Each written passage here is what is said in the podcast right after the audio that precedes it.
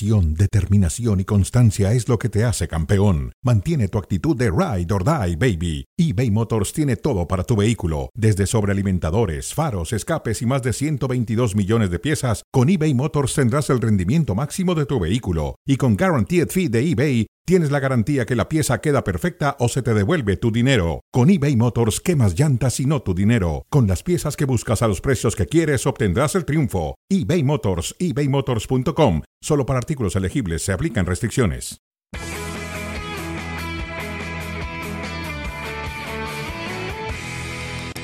¿Qué tal? ¿Cómo les va? Bienvenidos a Fuera de Juego, el fin de semana, porque hay un par de buenos partidos. Es cierto que a lo mejor no le llega al Sevilla en el mejor momento, pero se tiene que meter al Bernabéu. No gana ahí desde 2008, eh. Cuidado, el ahora equipo de Jorge Sampaoli. Paco Gabriel, Barack Feber, empezamos a analizar una jornada que también tiene el regreso de Ernesto Valverde al Camp Nou para dirigir al Athletic en contra del Barça. ¿Cómo andas, Paco? Muy bien, Ricardo, un gusto acompañarte a ti y a Barack. Eh, no sé si. Dijo Carlo Ancelotti, Barack, no nos veo invencibles, pero es que este Real Madrid cada vez parece, al menos en España, más eso, ¿no?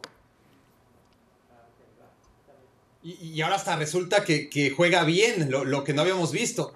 A ver, eh, debatible, como siempre, jugar bien. Para muchos, eh, jugar efectivamente, tener un método eficaz para sacar victorias, eh, eso es jugar bien y es lo que viene haciendo el Madrid constantemente, mucho antes de jugar con la gente adelantada, con, con Rudiger y con Militao en campo contrario, haciendo 730 pases, estando muy fluidos, como ocurrió contra el Elche, ¿no? es la última imagen que nos deja el Real Madrid eh, una imagen seguramente acorde al guion que creía Ancelotti ideal para enfrentar al peor equipo de la Liga Española.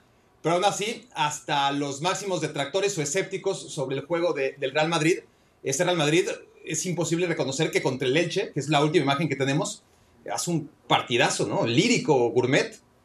Ay, mira qué ¿Cómo se puso Barak? Por cierto, mañana previo y post de fuera de juego de cara a ese Real Madrid o en el marco de ese Real Madrid-Sevilla. En ese marco igualmente, Carlo Ancelotti y Jorge Sampaoli en la previa los dos técnicos.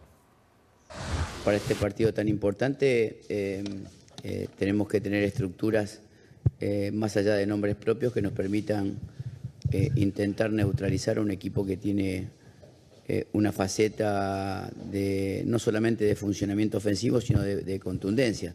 Así que bueno, eh, en el poquito tiempo que tenemos ahora tenemos que estructurar eh, colectivamente un equipo defensivamente, en ese caso, que nos permita cerrar los canales que ellos aprovechan muy bien. La mayor eh, situación que nosotros podemos manejar es el control del partido de la pelota, desde el juego. Si queremos ser un equipo que vaya y venga, en ese desorden es muy fácil que no tengamos o que tengamos muy pocas posibilidades. Pero si, lo, pero si nosotros nos, emparentamos con el partido de, desde el orden, desde el juego, y lo jugamos mucho, eh, seguramente avanzarán las, las chances, ¿no? Y es un equipo que está intentando de salir de un periodo di difícil. Yo creo que lo está haciendo bastante bien. Es un equipo que lo, los últimos partidos ha mostrado compromiso, actitud. Entonces va a ser un partido que nos va a costar, como siempre. Bueno, pues Sampaoli avisando un poco de cómo tendrá que jugarlo y plantearlo, sobre todo en el Bernabéu. Carlo Ancelotti no se sale de lo que su equipo ha sido hasta ahora y lo tiene así como vemos en pantalla. Primero con nueve victorias en diez partidos, solo ha ganado dos el Sevilla, cuatro empates, cuatro derrotas. Sampaoli no ha perdido, Barak, pero tampoco ha conseguido las victorias que necesitaría el Sevilla para salir de la parte más baja de la clasificación. Y, tampoco el Sevilla tiene el equipo como para conseguir esas victorias, honestamente. Eh, está claro que lo de Lopetegui tenía que acabar y debía haber acabado antes, ¿no? Para darle a un nuevo técnico posibilidad de hacer un nuevo equipo y con todas las limitaciones económicas evidentes y el desmantelamiento al que sometieron al Sevilla, pues un poco al gusto de, del nuevo técnico. El Sevilla lo hace todo mal, eh, Lopetegui lo hace todo mal, eh, era inevitable que, que, tuviera que irse y, se aferra a un puesto donde ya realmente no tenía nada que hacer y ahora San Paoli pues acepta el reto, un, reto que él dejó votado además eh, cuando se fue a, a, dirigir a Argentina a la Copa del Mundo. Eh, y es un Sevilla muy diferente, es un Sevilla muy diferente. Ha sacado resultados, yo creo que normales eh, tomando en cuenta el plantel que tiene ahora mismo el Sevilla, que, que- que honestamente eh, los que hemos visto al Sevilla eh, a lo largo de los años, pues no, nunca ha sido un equipo como para asustarse. Eh, ha sido un equipo que colectivamente ha llegado a, a- tener muy buenos equipos, ¿no? No grandes individualidades. Pero ahora, ahora mismo tú ves a, a los 11 eh, ideales, el 11 de gala que puede presentar el Sevilla, y híjole, no, honestamente no, no ves por dónde pueda estar más allá de la media tabla. 7 de diciembre de 2008, 4 a 3 en el Bernabéu, ganó el Sevilla la última vez en la casa del Real Madrid. Manolo Jiménez era el técnico de los andaluces, Bernd Schuster dirigía entonces al Real Madrid. Había jugadores como Gago, como Robben, seguía Raúl en, en pleno momento, Casillas, Michel Salgado. Era otro equipo, evidentemente, de uno y de otro lado. Si el Madrid no es invencible, Paco, mañana gana argumentos para parecerlo al menos. Regresa Thibaut Courtois al equipo de Carlo Ancelotti. Sí, eh, suma, suma, evidentemente, todo suma. Eh, me quedo pensando en lo de Schuster, dirigió al Real Madrid. Dirigió al Real Madrid, Ben Schuster. Luego lo echaron porque dijo que no podía ganarle al Salió Barcelona. campeón. Sí, sí, sí, de acuerdo. Bueno, eh, suma, todo, todo en el Real Madrid suma. O sea, realmente es de, es de trámite el hablar de, de este Real Madrid, de los últimos años, lo más sólido, lo más sólido que te puedas eh, enfrentar, hoy es el Real Madrid. Y Sevilla es un equipo, lo veíamos muy rebuscado, ¿no? Lo de San Paolo busca y busca. Yo antes pensaba que eh, ir y venir era bueno para el fútbol, pues resulta que no. Eh, para San Paoli es desorden y él prefiere pues un bloque, nada más que hay que ver, el bloque en dónde va a estar, si bloque, un bloque alto o un bloque bajo. Eh, no, no, San Paoli sabe lo complicado que es ganarle al Real Madrid. Hay que ver el partido, yo creo que tendría que ser un golpe de suerte, es la única manera en que el Sevilla le pueda competir al Real Madrid. No, eh, no veo otra forma. No es muy poco el tiempo de San Paoli y no tiene las herramientas contra un equipo que está muy armado, muy fuerte. Tendría que pasar algo muy, muy extraño como para que el Sevilla le pueda quitar, aunque sea un punto al Real Madrid. Barak, eh, me vuelvo a quedar con esta sensación que genera, ¿no? Al día de hoy el Real Madrid, sobre todo viendo la clasificación, ya le ganó al Barça, que es el segundo, ya le ganó al Betis, que es el quinto, ya le ganó al Atlético de Madrid, que es el cuarto. Eh, no sé si si le gana al Sevilla este fin de semana va a empezar a dar esa sensación de ¿Hay un competidor en la Liga Española en este momento para el Real Madrid? ¿Un equipo que realmente le pueda plantar cara al conjunto Ancelotti? Bueno, en la tabla tampoco es que tengan 14 puntos de ventaja, ¿no? Eh, acaban de, de quitarle la punta al Barcelona. Eh, es un equipo que empató con el Osasuna. Pero al Barça y al eh, Atlético el le ganó con puede un empate. facilidad, ¿no? O sea, o esa sensación dejó al menos. De acuerdo. No, no, no, de, de acuerdo, caminando, con- con- con- sin, sin despeinarse. Dio esa sensación que, que Real Madrid no requirió ni, ni siquiera. Es más, peinarse, ¿no? No salió ni, a- ni, ni- ni- ni se- ni siquiera salió peinado y de todas formas este, tuvo el partido plácido contra ambos. Eh, con guiones distintos, además, porque, porque el Madrid, insisto, eh, eh, está identificando en, qué momentos conviene hacer ciertas cosas y en qué momentos, como contra el Elche, realmente hacer cosas que, no le habíamos visto, ¿no? Y, atrevimientos que, no suele tener. Pero a ver, así como perdió dos puntos contra los Asuna, porque es fútbol y porque hay contextos y porque evidentemente vas a ir perdiendo puntos del camino, el Sevilla puede sacarle puntos.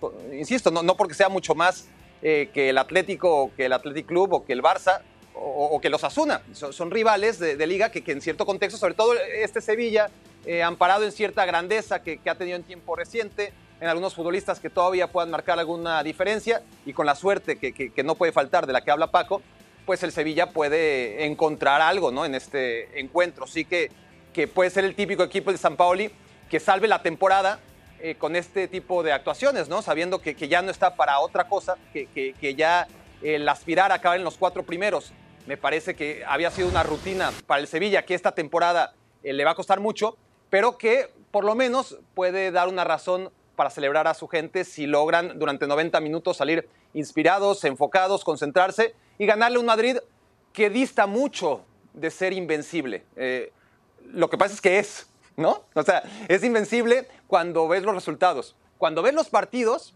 salvo el del Elche, el del Elche, insisto, eh, estoy, me conquistaron contra el Elche. Era el Elche, era el último lugar de la Liga Española.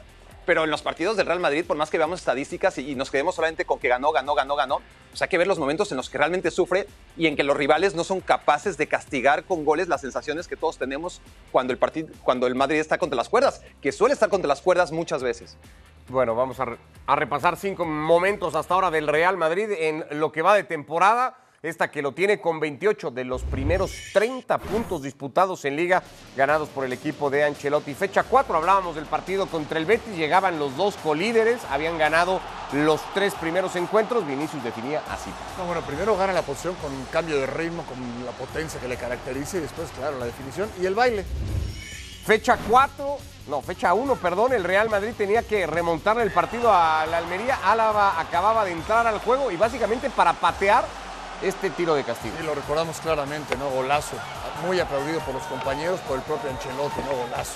Un cambio que fue como de NFL, ¿no? A ver, entra el pateador para hacer bueno el gol de campo. Así fue. Hola, hola, hola, hola. Álava. Hola, hola, hola. Fecha 6 Hola, ante hola, el Atlético hola. de Madrid, la joya de Chuamení, que me parece que es lo mejor de todo, y luego la definición de Rodríguez. Sí, gran, gran servicio de, de- de crack. Eh, no corta Felipe y la definición eh, extraordinaria de Rodrigo. Ante el Celta de Vigo en la fecha 2, Luca Modric. Sí, espectacular en la goleada del Real Madrid frente al Celta. Nada que hacer para Marchesín y para nadie, ¿no? Como conduce, levanta la vista, sabe dónde la va a poner y ahí la pone. la calidad de Modric. Y el día que Federico Valverde se rebautizó como Diego Armando Valverde ante el Mallorca, ¿de dónde tomó la pelota el uruguayo? Empezó a correr, se sacó de encima a cinco futbolistas del Mallorca y definía a Paco con un zurdazo al ángulo impresionante. El hombre que tiene una apuesta con Ancelotti de hacer 10 goles esta temporada para que Ancelotti siga dirigiendo. No, maravilloso, maravilloso, maravilloso cómo conduce de la pierna derecha, luego se la cambia a la pierna izquierda, se acomoda, va hacia adentro y saca un disparo no tan potente, pero sí muy colocado para vencer al arquero de Mallorca. Bueno, pues la temporada hasta ahora resumida. ¿Qué? ¿El Gol que le hace el Elche, obviamente sin esos 60 metros de slalom. ¿Cómo es estás igual, con pero el en un segundo, del ¿no? Elche, La tocaba Barak? con la derecha y, O sea, estás en... y con la parte externa de con la izquierda. No, Vuelto no quisiste loco. meter el gol de Valverde contra el Elche. ¿No te gustó el partido del Madrid contra el Elche? Sí, Por me una vez jugó bien el Madrid contra el Elche y no te, no, no te gustó. ¿Sabes qué me gustó además del gol de Valverde? Que lo hizo después de que Tony Cross lo definiera como uno de los tres mejores futbolistas de la actualidad en todo el mundo. ¿Es Federico Valverde al día de hoy, Barak, uno de los tres mejores futbolistas en el mundo? Creo que es exagerar, creo que es exagerar mucho, pero, pero ya no podemos decir que es algo ridículo, ¿no? O sea, creo que se puede debatir. Eh, evidentemente, uno espera más de, de- de un futbolista que, que está empezando, que, que ha dado pasos sólidos, que hace cosas en los que sí es el mejor. Es decir, no veo un jugador en la forma en la que está Valverde. Si eso lo hace el mejor ahora, pues sí, entonces tiene lógica, ¿no? Eh, hay detalles, eh, el disparo con derecha y, y con zurda, la, la capacidad que, de gol que no tenía tanto. O sea, ¿te acuerdas cuando salió? Eh, cuando empezó a jugar con el Real Madrid sí, sí. y empezaba a meter goles, después cayó en un, piqui- en un pequeño bache. Ahora recupera ese olfato goleador que, que parecía haber perdido de derecha a de izquierda. Y, lo que me- y en lo que sí es el mejor del mundo, eh, me parece, o, si- o ni duda cabe que es uno de los top tres, es en lo que vemos, ¿no? Esa capacidad de acelerar con el balón, co- conduciendo el, balón y cambiar de velocidad, a pesar de, su peso, la potencia que tiene, en eso sí es el mejor. Le contestó el piropo a Tony Cross, por cierto, y le dijo, he aprendido del mejor, y arrobaba el número 8 eh, para devolverle la cortesía al futbolista alemán. Bueno, el Madrid-Sevilla es un partido importante del fin de semana, pero todo se va a centrar en el regreso de Ernesto Valverde al Camp Nou para enfrentarse al Fútbol Club Barcelona, y el técnico del Athletic Club es nuestro personaje hoy con Martín Einstein en Diarios de Bicicleta.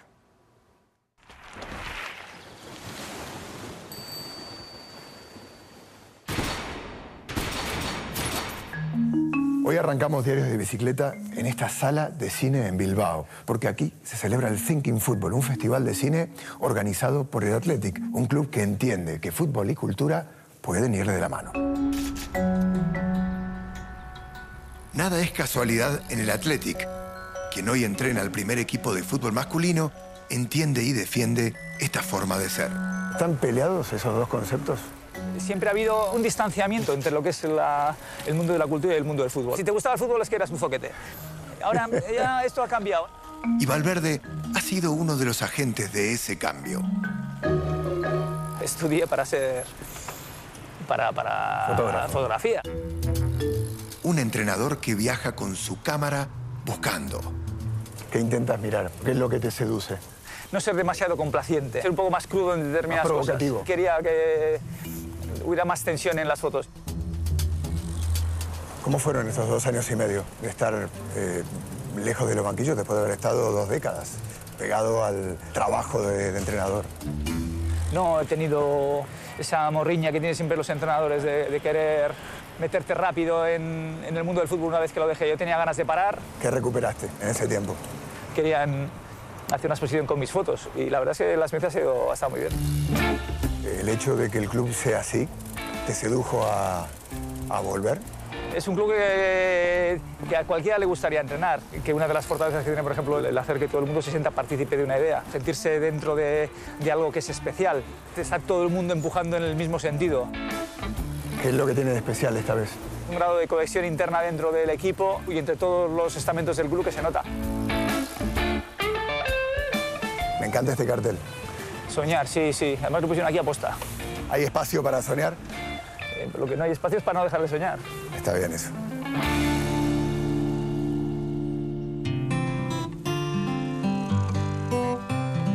Entramos en San Mamés, un espacio ideal para unir a estos dos Ernestos.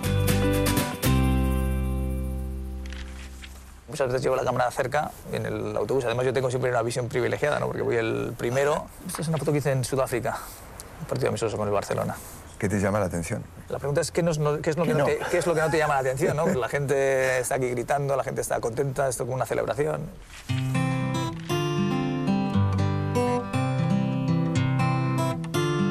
Son fotos que conectan con la emoción, con la expectativa. Es una situación que de verla tantas veces, pues, pues ya la tomas como una costumbre. Realmente no deja de ser algo fuerte, ¿no? Oye, muchas gracias por dejarnos entrar un poco en tu mirada y en, y en- y en comprender desde dónde mira Ernesto Valverde. Gracias a vosotros. Muchas gracias. Un entrenador y un club hechos a imagen y semejanza, en donde fútbol y cultura se dan la mano. Esto es Diarios de Bicicleta. Nos vemos en la próxima. Pues tal cual, el regreso de Valverde al Camp Nou será de fotografía, Paco. Sí, espectacular. La verdad que sencillez de un tipo que eh, ha trascendido, ha trascendido como director técnico, que ha dirigido a uno de los mejores equipos del mundo. No es fácil que te vaya bien en el Barcelona y que hace lo correcto. Se ve que es un tipo muy inteligente, regresar a las bases. Se le ve contento, se le ve pleno, es un eh, gran entrenador y que tiene todavía que aportarle mucho al fútbol. Bueno, solo para tirar un dato, todavía como una colita ahí que le quede al fin de semana anterior del clásico. Antes de Valverde, el Barça dominaba el clásico. Después de Valverde, no quiere decir que sea el efecto puramente Valverde-Barack, pero después de Valverde o desde que Valverde se fue de Camp Nou, la historia de los clásicos en partidos oficiales está 7 a 1 No, a favor del Real no es- Madrid. no es una colita, es un coletazo a Barak. No, no, es un dato. de- porque yo no sé si se creyó que se iba a extrañar tanto a Ernesto Valverde en Barcelona. Sí. Sí, a ver, eh, un, un tipo normal, ¿no? Normal y, y que esa normalidad le, le hace extraordinario, ¿no? En ese pequeño fragmento pudimos descubrir muchas cosas de, de- de- del éxito de, de Valverde como profesional y, y como ser humano. Eh, en el Barcelona, claro, su estilo no era algo que seducía demasiado. Veías al Barcelona, después de haber ganado tanto y, y jugando de una manera tan espectacular con, con Guardiola, con, con Luis Enrique menos, pero, pero en su forma también llegó a ser muy espectacular, pero claro, con, con herramientas que, que Valverde ya no tenía.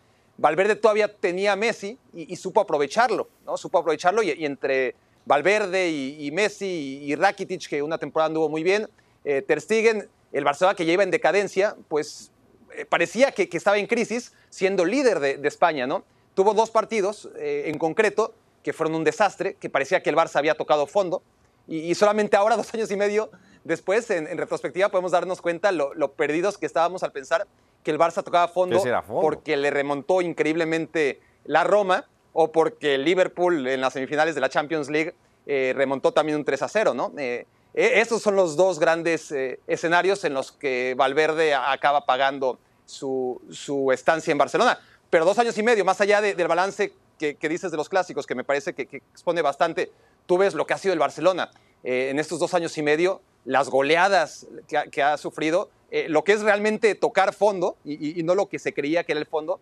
Y claro que se le extraña muchísimo. Bueno, el Barça va a tratar de plantarle cara al partido, ya con algunas de las novedades que ha presentado Xavi en el partido contra el Villarreal. Decidió meterle mano al equipo, sacudir bastante al plantel. Eh, la titularidad de Marcos Alonso, la de Frenkie de Jong, que me pareció fue, además de la que mejor resultado le dio, la más llamativa de todas en el lugar de Busquets, y prescindir de los dos extremos puros como Dembélé y Rafinha para jugar con Ferran y con Ansu Fati. Pensando en eso, en que el partido del fin de semana vuelve a ser muy complicado ante un rival que está peleando por Champions. Vamos a, entrar en esta dinámica de quién debe de ser hoy titular en el Fútbol Club Barcelona, Baraca, arrancando con Eric García, pensando en que Cundé es un inamovible. No, el que el otro. Paco Gabriel de Anda mejor. ¿Por qué? Eric García. Eric García no defiende. A ver. ¿Tiene que ser titular o no? Hay tres tipos de defensa en, el mundo. Hay, hay, tres defensas eh, eh, en el mundo, tres perfiles. Los defensas que defienden bien, los defensas que no defienden tan bien y los defensas que no defienden. Y, Eric García es uno de esos. Eh, con el balón en los pies maravilloso y para darle salida al balón excelente y para hacer pases buenísimo. ¿Es tan bueno como para ser mediocampista? No. Eh, bueno, entonces que sea mediocampista suplente o mediocampista en otro equipo. Pero para ser defensa central, pues hay que defender y, y el chico no defiende nada. Suplente entonces en el Barça Eric García, Paco. Sí, el problema es a quién pones. Ahí vamos a tener más nombres. Sí, bueno, a ver, perfecto. Empecemos con. Entonces, suplente Eric García. De momento. Pero, pero y Piqué también. Bueno, pero todavía no llegó a Piqué. Ok, está bien. Bueno. Eh, Jules Koundé, a ver, Koundé el francés. Titular. Titular. Central. El más titular de todos, y mira que pienso en Araujo, que ahora está lesionado, Barak, pero ¿el francés es el más titular de todos los defensas del Barça? Sí, con, muy poquito, sobre todo porque lo hemos visto en el Sevilla, en el Barcelona, lo, poquito, en el Clásico, por ejemplo, tiene un par de intervenciones interesantes y yo creo que de lo muy poco que rescatar a nivel individual del Barcelona, si somos muy optimistas, el partido contra el Madrid. Se le ha visto poco el Barcelona por las lesiones, pero tiene obviamente en, el Sevilla eh, una trayectoria que hace pensar que sin duda es el mejor defensa del equipo. Entre Sergi Roberto y Héctor Bellerín, ¿quién es el, o quién debe ser el lateral titular, Paco, y, el, y quién es el suplente? Yo pondría Bellerín. Bellerín titular, Sergio Roberto. No, Sergio Roberto no, no, no me convence. Yo creo que lo han desperdiciado jugando ahí. Eh, ¿Quién es el lateral titular, Barak? ¿No hay otro? No, así de lo que estoy viendo, no, porque Araujo, insisto, no entra en la dinámica. Porque, lo, que ha hecho el Barça ha sido adaptar a. Claro, como Xavi no está convencido, lo, que ha hecho generalmente es adaptar a un central cuando le sobraba, ¿no? Ahora, ahora no tiene centrales pero, pero adaptar a, la derecha. Claro, en, izquierda tienes tres opciones, en derecha tienes dos y, Bellerín se le ha visto poco y nada. En el Betis no me dejaba a mí tampoco unas sensaciones fabulosas. En el Arsenal hace mucho que sí, pero, pero su última etapa, no sé, pues sí, por descarte, por lo que dice Paco, es que no, no es que Bellerín me convenza, pero Sergi Roberto no, no, nunca ha sido eh, un jugador ideal para esa posición, a pesar de que le echa muchas ganas y, ha tenido momentos históricos, eh, que, no hay que olvidarlo tampoco. Nadie entrena como Gerard Piqué dispuesto a darlo todo al 100% por el club. No importa si son 10, 45 90 minutos. Palabras de Xavi cuando tuvo que referirse al central del Barça, al que tú, Paco, ves suplente. A ver, eh, dos cosas. Barak dice por descarte, cuando tendría que ser en automático. Y en el Barça están jugando muchos por descarte. Y eso es grave. Y luego cuando, cuando tienes que justificar a un futbolista más allá del terreno de juego y decir, no, es que él da el alma por el equipo, es que él se sacrifica, entrena mejor que nadie, eso es mentira. Eso es, eso es mentira. Es que no está en condiciones.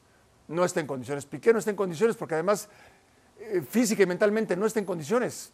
Así de fácil. No, no, no. Suplente. Suplente. Suplente, Piqué, Barak. Sí, se, le ha visto en altibajos a lo largo de su carrera. Este, ha, tenido, picos muy, muy altos, picos no tan bajos como este, pero sí, este es un pico muy, muy bajo, condicionado obviamente por lo que dice Paco, ¿no? La edad nunca fue un jugador rápido, para nada, pero un jugador eh, muy enfocado, eh, muy bien eh, colocado, que, que, no parecía lento, salvo en algunas ocasiones en las que sí, pues era evidente, ¿no? Pero, pero esas limitaciones este, las matizaba muy bien. Ahora, con la poca confianza que, el propio Xavi le ha dado, ¿no? Es decir, si de inicio eh, te relegan a, ser el quinto central después de Christensen, después de Cundé, después de Eri García, este, después de Araujo, pues aún cuando tienes la autoestima de Piqué, que, es una de las más elevadas del planeta, este, pues te repercute. Y, si le agregamos sus problemas personales, que además son públicos, todos los jugadores tienen problemas personales, Pero todos los seres públicos, humanos los tenemos. se- se El tema de, de Piqué es que so- son muy Tres. públicos, eso, eso lo, lo- sí, claro. Tres nombres para buscar un lateral izquierdo titular en el Barça. Paco, Alba, Marcos Alonso o Valde. Que mira que el otro día ya jugó un par de partidos como lateral derecho, pero es lateral izquierdo. ¿Quién es el Sí, titular? no me desagrada Valde, eh, pero no es el momento. No, Marcos Alonso. Marcos Alonso Sí. es el titular, Sí. Alba y el canterano del Barça suplentes. ¿Estamos, Barak? Me- no, porque a Marcos Alonso, el problema es que como no estamos poniendo ni a Piqué, ni a los lesionados, ni, ni a García, pues habrá que ponerlo como central, que no lo ha hecho mal, a pesar de que nunca había jugado eh, más que como un tercer central, ¿no? en Entonces te línea de queda el hueco. Eh, Marcos lo Alonso pondría es como central. De central dirías tú y entonces necesitas Pues, poner a, otro, a uno de los otros dos de, a Val- de- de- de titular Sí. como lateral. Bueno, yo Pues tengo le, ahí, le haría, le haría confianza a Jordi Alba, aunque, Yo- aunque Valdé me está gustando. yo Valdé tengo ahí una, bien, tengo una, una eh, Objeción, comentario. No objeción, más bien yo agregaría. Yo quisiera ver a Busquets de defensa central. ¿Por? ¿Por qué sí? Porque. Porque sí. Pues porque No, quiero, ¿cómo ves? No, porque, porque, porque, a ver, le estaban buscando una- un sustituto de contención.